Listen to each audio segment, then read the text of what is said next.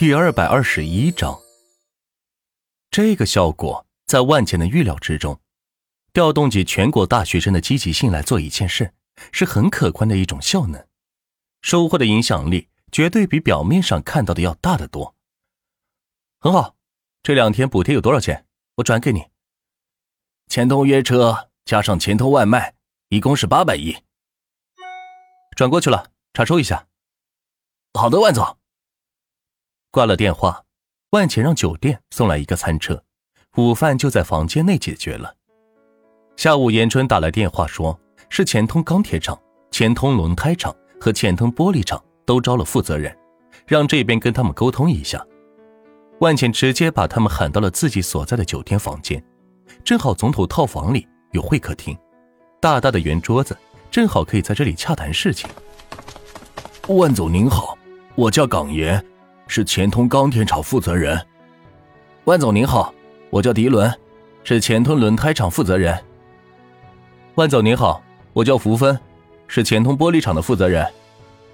三位负责人挨个站起身来自我介绍。刚野、狄伦、福芬。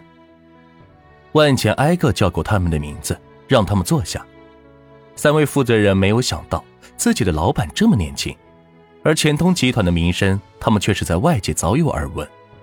近段时间来的钱通外卖、钱通约车以及钱通车厂闹的是全城沸沸扬扬，而钱通招聘网站更是长久挂出高薪在网上招人，也从侧面打响了钱通集团的名声。三位负责人年龄加起来有两百多岁了，却被眼前这个年轻人的气势所折服。万钱也没有察觉出来。不知道什么时候开始，自己身上多了一丝的王者气息，一般人见到他便会觉得矮了一截。可能这就是长期金钱渲染出来的气质吧。你们或许听到过分身，我与最老牌汽车厂鱼龙集团打了个赌，我要让他们两个月内倒闭破产，并且在我的钱通车厂门前站岗供大家参观。万钱将与鱼龙的打赌内容。告诉了眼前的这三位负责人，希望他们能够明白自己身上的担子，而这种信息外界是根本不知道的。三位负责人听到后都感到吃惊。虽然钱通集团作为一个新兴势力，并且风头正盛、财力雄厚，但面对成立有几十年的老牌汽车厂来说，还是显得稚嫩。毕竟人家几十年资源的积累、财富的成就、人脉的宽广，不是一家新兴企业能够快速复制的。大家也可能听说，玉龙集团对我们钱通车厂的供应采取了相应的手段。凭借着多年运营的人脉关系，他们单方面终止了与我们集团的合作，导致我们汽车生产受阻，更是引起了全国经销商的全面退约。万钱把企业面临的问题都放到桌面上，希望三位负责人能够慎重的考虑清楚再接任职位。钢铁厂负责人港岩听到这里，眉头是紧皱，其他方面问题。或者都好解决，但是得罪了上游供应商，那真是百害而无一利了。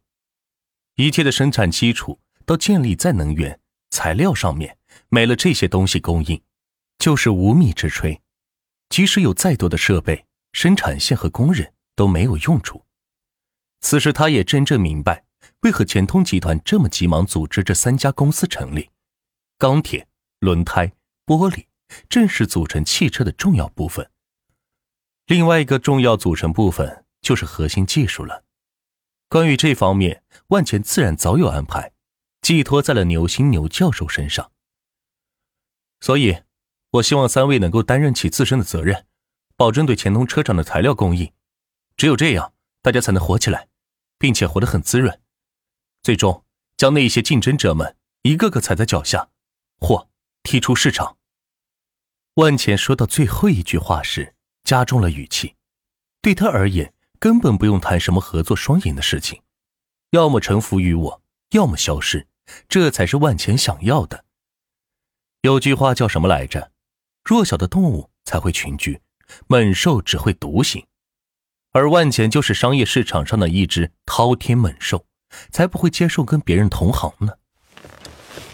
万总，不好意思，我有个问题。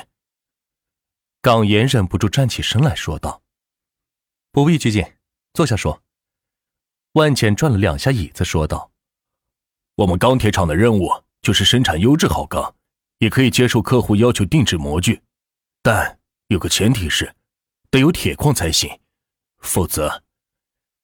港岩的话还没有说完，被万茜打断道：“哼，矿石今天应该就能到，放心，我不单给你矿石，而且给你全国市场总额的矿石。”万茜笑着说道：“开玩笑，几十万亿的国内钢铁市场，半年承包量，这钱可不是白花的。就算是鱼龙集团想从国内进到钢铁矿石，也是不可能的，因为这一切的销售权。”在万钱手里，他只能高价从国际上去收购钢材加工车壳了。材料涨价，自然车价也是要上涨。经销商再剥掉一层皮，到客户手里，普通十万的汽车估计就要二十万了，但是质量还是十万的质量。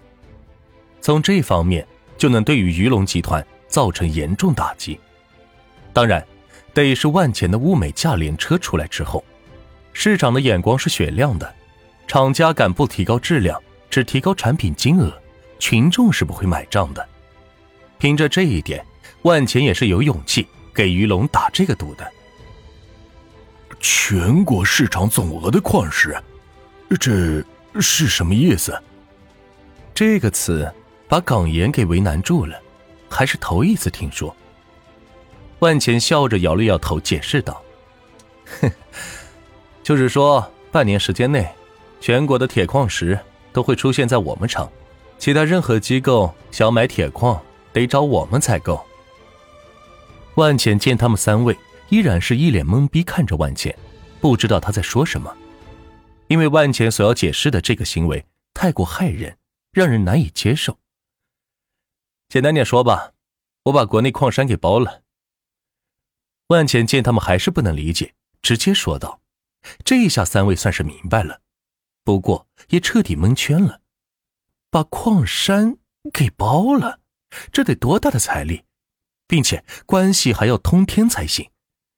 一般人即使有钱，也无法办到这件事情啊。其实万钱是误导了他们，准确的说，只是包了半年的铁矿产量而已，并没有包下整个矿山，因为那个费用，即使是现在的自己也承受不起的。